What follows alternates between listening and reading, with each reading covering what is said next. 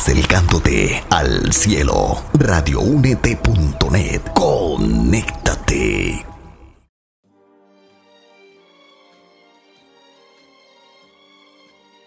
Inspira, impacta, ama. Yo soy Luis Díaz.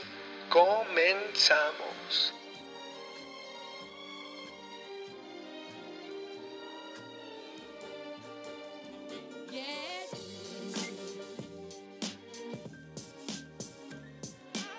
¿Qué onda? ¿Cómo están? Bienvenidos al podcast de esta semana. Yo soy Luis Díaz. Quiero agradecerle a todas las personas que nos están escuchando, que nos están sintonizando aquí en Radio UNT. Quiero mandarle un saludo a todos en Ciudad de México, en Guadalajara, Monterrey, en Aguascalientes, en Miami y de todas las partes que nos puedan estar sintonizando. Quiero dejarte mis redes sociales por si tienes alguna duda o pregunta. Es LDíazMX en Instagram, Facebook y Twitter. Así que me puedes buscar L Díaz con ZMX. Bueno, el tema de hoy es bastante resonado. Yo sé que muchos pastores han hablado de él. Yo sé que muchos líderes han hablado de él.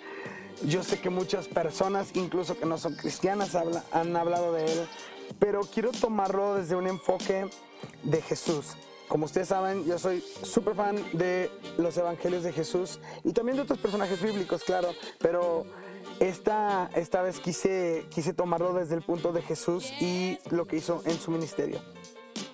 Bueno, el tema de hoy es brazos abiertos. Me gustó mucho el tema, el título lo pusimos desde la semana pasada. Dios me empezó a hablar mucho acerca de las personas de brazos abiertos, eh, tanto líderes como no líderes, tanto si sirves en una iglesia como no sirvas en una iglesia, sino como persona. Y hoy quiero que tomemos ese tema, brazos abiertos. Quiero también mandarle un saludo a mi novia que me ha estado ayudando mucho en cuanto al tema de diseño del podcast, ella se avienta todo el arte y sí quiero agradecerle mucho, mucho. Jenny, I love you. Tiene un programa también aquí en Radio UNT los viernes por la mañana si la quieren escuchar. Así que, thank you, baby. I love you. Y vamos a empezar con el tema, brazos abiertos. Creo que todos hemos olvidado tener brazos abiertos en algún momento de nuestra vida como líderes, como personas, lo mencionaba hace rato, puedes ser líder, puedes ser una persona, puedes servir en una iglesia y no servir, pero siempre debemos de tener brazos abiertos para todos. Con ello me voy a ir a Lucas 7, 36 al 50 y es la historia de la mujer pecadora que unge Jesús con el perfume. Llega esta mujer a los pies de Cristo, llorando, se arrodilló, tiró un frasco de perfume costosísimo a sus pies, llorando, seca sus lágrimas que cayeron sobre los pies de Jesús con sus cabellos. Cuando el fariseo Simón ve esto, dice, si este hombre fuera profeta, sabría que esta mujer que lo está tocando es una pecadora. Jesús enseguida se volvió y le dijo, Simón, tengo que decirte algo. Le dijo, adelante maestro. Entonces le cuenta la historia sobre el hombre que le, presta 500 piezas de plata a uno y 50 a otro. Y ninguno de los dos le pudo pagar, le perdona la deuda a los dos y le dice, ¿a quién crees que le amó más este hombre? Simón le contesta, pues a la que le perdonó la mayor deuda. Y Jesús dice, correcto. Mira esta mujer que se arrodilló aquí. Cuando yo entré a tu casa, no me ofreciste agua para lavarme el polvo de los pies, pero ella me lavó los pies con sus lágrimas y, se, y lo secó con sus cabellos. Tú no me saludaste con un beso. Ella desde el momento que entré no me ha dejado de besar los pies. Tú no tuviste la cortesía de ungir mi cabeza con aceite de oliva, pero ella ungió mis pies con un perfume exquisito. Te digo que sus pecados son muchos, pero han sido perdonados. Ella demostró tanto amor que fue con ese mismo amor la medida que perdonaron sus muchos pecados. Tus pecados han sido perdonados, le dijo a la mujer y se fue en paz. Y los hombres que estaban sentados en la mesa dijeron, ¿quién es este cuate que perdona pecados? Y Jesús le dijo a la mujer, tu fe te ha salvado, ve en paz. Me encanta cómo Jesús de verdad siempre hace estos twists en la historia que te hacen pensar. Y cuando yo leí esto, Dios me recordó el ser una persona de brazos abiertos. Muchas veces andamos por la vida en nuestro ministerio o en nuestro trabajo, en la escuela, señalando las personas, señalando sus errores o simplemente criticándolas. Y no tenemos brazos abiertos para con ellas. Tú no sabes qué situaciones estén pasando, tú no sabes qué es lo que esté sucediendo en su corazón o en su vida y te das el derecho de criticar o señalar. Cuando esas mismas personas son las primeras en caer a los pies de Cristo ungirlo con lo mejor de ellas. Vaya, el frasco de perfume es la excusa perfecta para el que día de hoy nosotros entendamos que nosotros debemos de derramar lo mejor de nosotros con Él. Así hayamos tenido muchos o pocos pecados. Tenemos que tener brazos abiertos para con las personas y derramar lo mejor de nosotros ellas. No importa que sean personas pecadoras o no. ¿A qué voy con esto?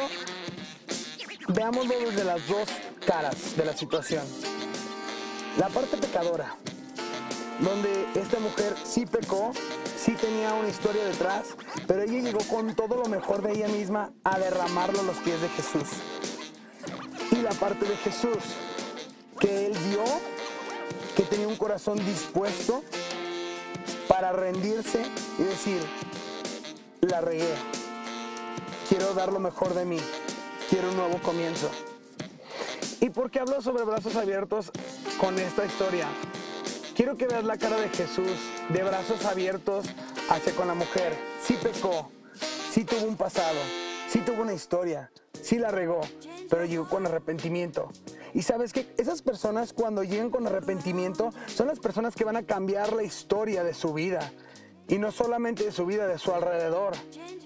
Yo creo realmente en que cuando nosotros tenemos un arrepentimiento genuino y llegamos y damos lo mejor de nosotros con Jesús, ahí es cuando Jesús toma nuestra vida, perdona nuestros pecados, nos salva, nos manda en paz y hace que revolucionemos nuestro mundo porque tenemos que llegar con brazos abiertos con estas personas para que puedan revolucionar su mundo.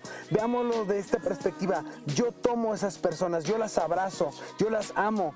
No me quedo con nada de su pasado. Incluso aunque haya tenido una rencilla con estas personas, las amo. Decido amarlas. Decido estar cerca de ellas. Decido honrarlas. Decido estar con ellas a pesar de que hubo mil situaciones.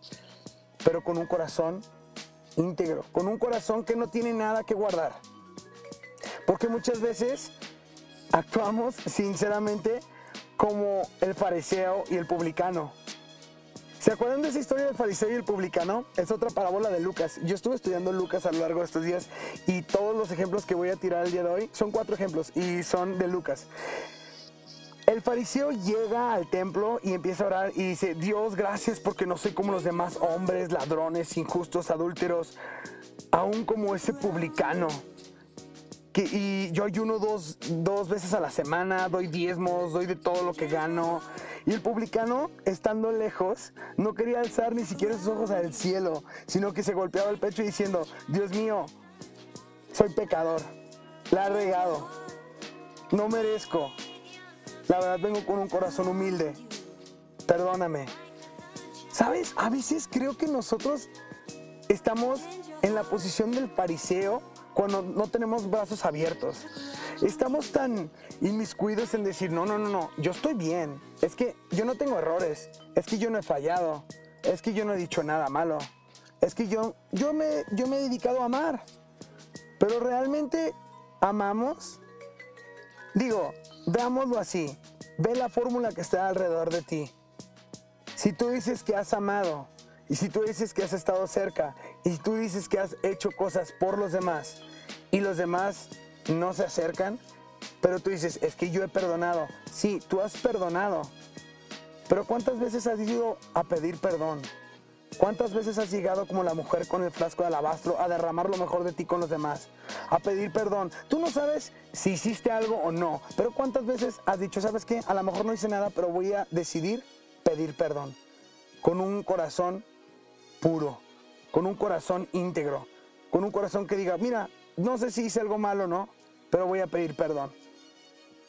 Voy a pedir perdón, porque somos buenos para perdonar, hasta 70 veces, 7 veces pero no somos buenos para pedir perdón a veces. Y yo quiero ser como el publicano, decir, ¿sabes qué? La regado, vengo a pedir perdón. Y no sé si te lastimé, no sé si, si dije algo malo. Ya me ando tronando los dedos aquí, perdónenme. yo no sé si te hice algo malo, yo no sé si dije algo malo. Porque a lo mejor soltamos veces, soltamos nuestra boca muchas veces y nosotros consideramos que es para algo positivo. Pero no siempre es así. Tú no sabes si la persona de enfrente se ofendió. Tú no sabes si la persona de enfrente lo lastimaste con un comentario. Tú no sabes si hasta un punto donde, donde dijiste tú, yo estoy siguiendo la Biblia con punto y coma, pero lastima al de enfrente. Ahí tenemos que ser muy críticos, no con los demás, con nosotros mismos. ¿Por qué? Me voy a ir al siguiente ejemplo, a la parábola del buen samaritano. Recuerdan que los expertos de la ley llegaron con Jesús y le preguntaron, ¿qué tengo que hacer para dar la vida, la vida eterna? Y le contestó, eh, Jesús le preguntó qué está escrito en la ley. Le dijeron, ama al Señor Dios con todo tu corazón, ama a tu prójimo y todo lo demás, ¿no? Pero él se quiso justificar con Jesús. ¿Quién es mi prójimo? ¿Por qué? Porque los fariseos no actuaban bien con todos los demás, solamente con la gente que les convenía. Entonces Jesús habla del buen samaritano, la parábola del buen samaritano, de un hombre que era judío, que se fue por un camino donde unos ladrones le quitaron la ropa, lo golpearon y se fueron dejándolo casi muerto. Y resulta ser que por ahí, por ese mismo camino, pasó un sacerdote y lo dejó, se siguió de largo. Y también un levita y se siguió de largo. Es como si tu pastor y tu líder de alabanza se siguen de largo. y después llegó un samaritano. ¿Se acuerdan que los samaritanos les decían que eran como los impuros? Bueno, este samaritano llegó donde estaba el hombre, vendó sus heridas, lo cuidó, se lo llevó lo llevó a un lugar donde le dieron alojamiento le dijeron, y le dijo al, al del alojamiento, le dijo, cuídamelo y si son más cargos o si, si gasto más eh, porque tú lo cuides, cuando vuelva yo te pago. O sea, veamos esto. Nosotros cuántas veces nos vamos de largo y no sabemos que pudimos lastimar a una persona. Realmente a veces nos vamos de largo y no vemos que hemos lastimado a las personas. No vemos que, que nuestros comentarios tal vez los han ofendido. Y sí, yo entiendo, podemos llevar una vida intachable dentro de la iglesia, ser cristianos de élite, ser cristianos incluso de cuna. O sea, podemos ser buenas personas, pero nunca vemos lo que estamos haciendo hacia el de enfrente. Nunca vemos si realmente lastimamos al de enfrente con nuestros comentarios, con nuestras acciones. No se trata de ir viendo lo que yo estoy haciendo en mi vida y que esté bien. Se trata de ver cómo afecta lo que yo hago en mi vida con los demás. Eso es, eso es lo importante. Ver que realmente nuestras acciones no estén afectando a los demás. ¿De qué me sirve yo ir actuando bien por la vida y decir, yo estoy bien, yo estoy bien, yo estoy bien, yo estoy bien, cuando realmente estoy lastimando a todos por donde quiera? Así no es. Así no es el vivir una vida cristiana o el vivir una vida positiva con los demás.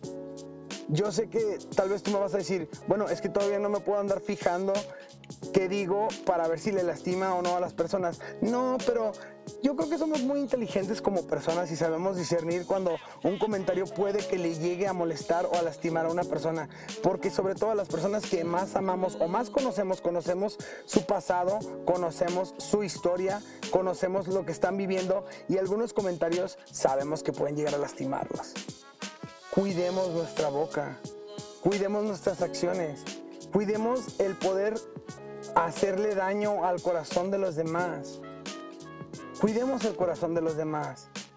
Tenemos que amar a nuestro prójimo. Lo dice fácil. El buen samaritano se trata de eso. Ama a tu prójimo, cuida a tu prójimo. Véndale sus heridas. Ayúdalo. Invierte en él. Vamos, o sea, es tan difícil a veces amar a las personas. Lo he dicho en casi cada podcast. Amar, amar, amar. Siempre. Tenemos que ser los que se acuerden de nosotros porque más amamos a los demás. Te digo por qué. Porque de no ser así, puede pasar algo muy interesante que en el siguiente bloque se los voy a contar con la parábola de la oveja perdida. Esto me supervoló la mente, ¿eh? me supervoló la mente cuando escuché eh, esto de la oveja perdida. Pero bueno, quiero citar a John Maxwell en uno de sus libros que, que tengo, que es un devocionario diario, que habla sobre el corazón del liderazgo. Digo, si eres líder o no eres líder, no importa, escúchalo, yo creo que te puede ayudar muchísimo. Dice, un verdadero líder es servidor. Pone a otros a la cabeza en su propia agenda. Posee la seguridad para servir. Toma la iniciativa en el servicio hacia otros. No impone su posición y sirve por amor. Y toma esto del versículo de Juan 13, del 4 al 5. Se levantó de la cena, se quitó su manto y tomando una toalla la ciñó y luego puso agua en un lebrillo y comenzó a lavar los pies de los discípulos. ¿Cuántas veces has dejado de ver por ti y has empezado a lavar los pies de los demás? ¿Cuántas veces has quitado tu cabeza, tu mente, tu ego del medio y empiezas a buscar el servir a los demás? Wow. Eso yo creo que habla mucho sobre un corazón digno para servir. Vamos a ir a un corte musical. Vamos a seguir con este tema sobre un líder que sirve, porque eso va a desencadenar un tema de humildad y volvemos en unos minutos. Esto se Inspira Impactama. Continuamos.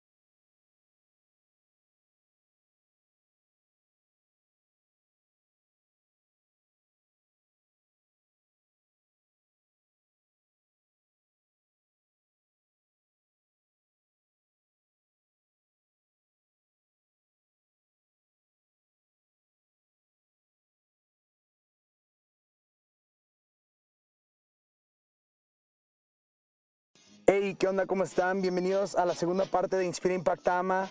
Estaba hablando sobre las personas o los líderes, como quieres tomarlo, de brazos abiertos.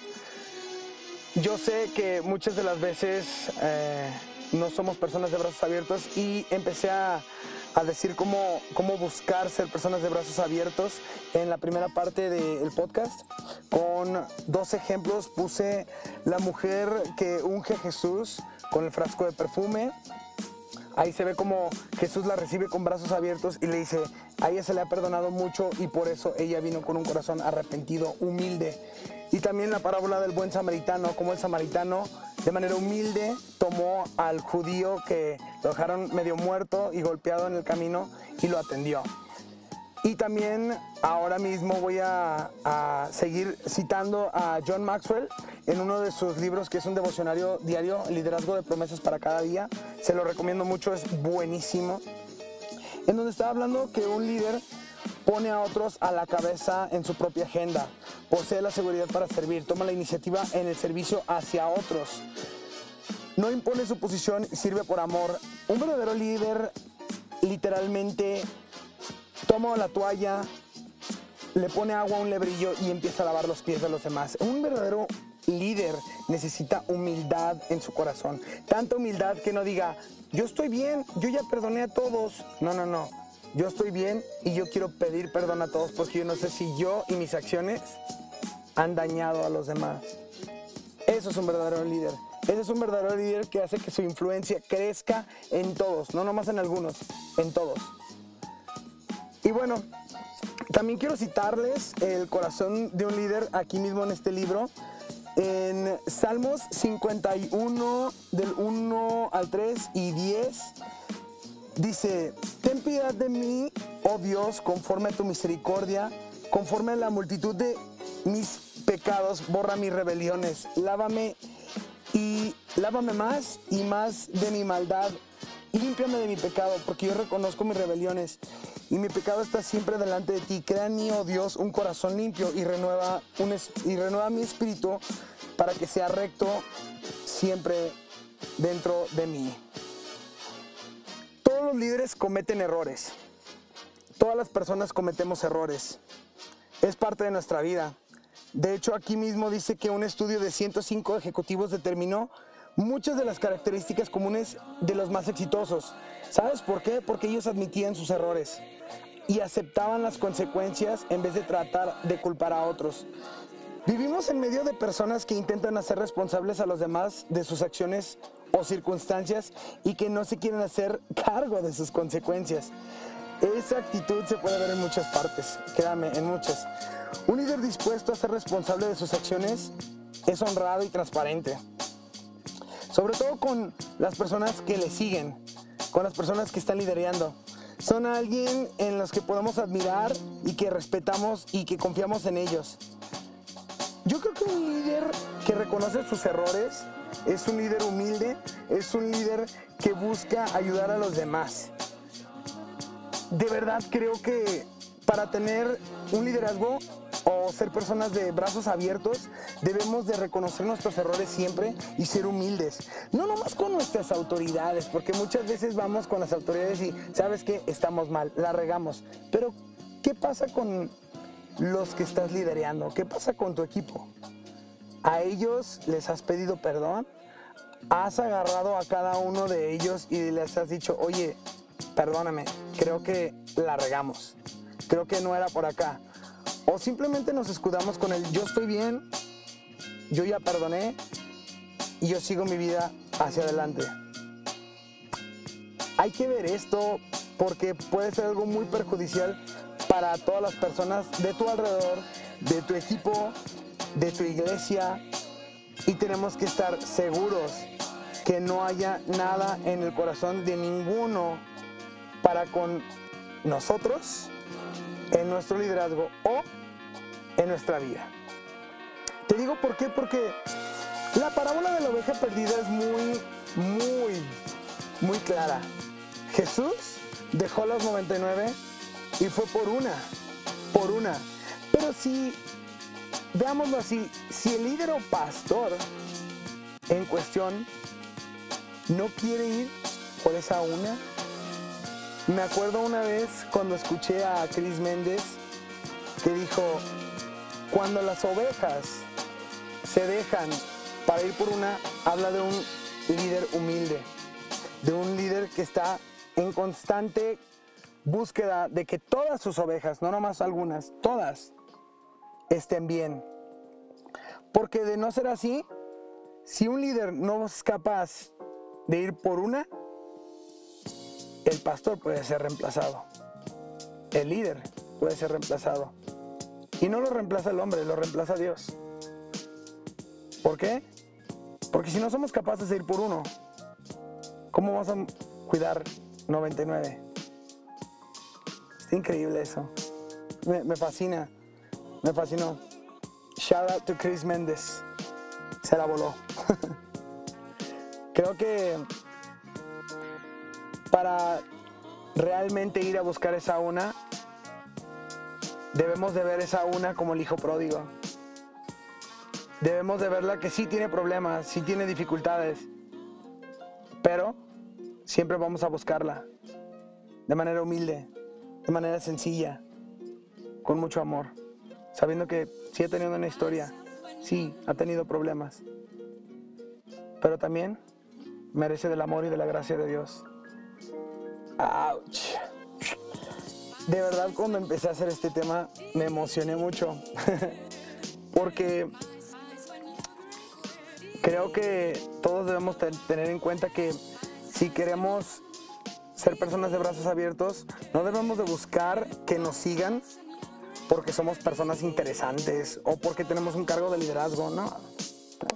Eso no vale la pena. Debemos de construir una relación con todos los que están a nuestro alrededor. ¿Por qué? Porque cuando construyes una relación, la gente deja de pensar en obedecerte y empieza a pensar en cómo servirte. Así lo hicieron los discípulos con Jesús. Si tú quieres que las personas te empiecen a seguir, empieza a servirlas. Si tú quieres que las personas te empiecen a respetar, empieza a amarlas. Si tú quieres que las personas empiecen a tener una relación contigo, empieza pidiendo perdón y relacionándote con ellos. Así vas a ser amigos, no seguidores. Y esto fue Inspira Impactama y nos vemos la próxima semana. Come.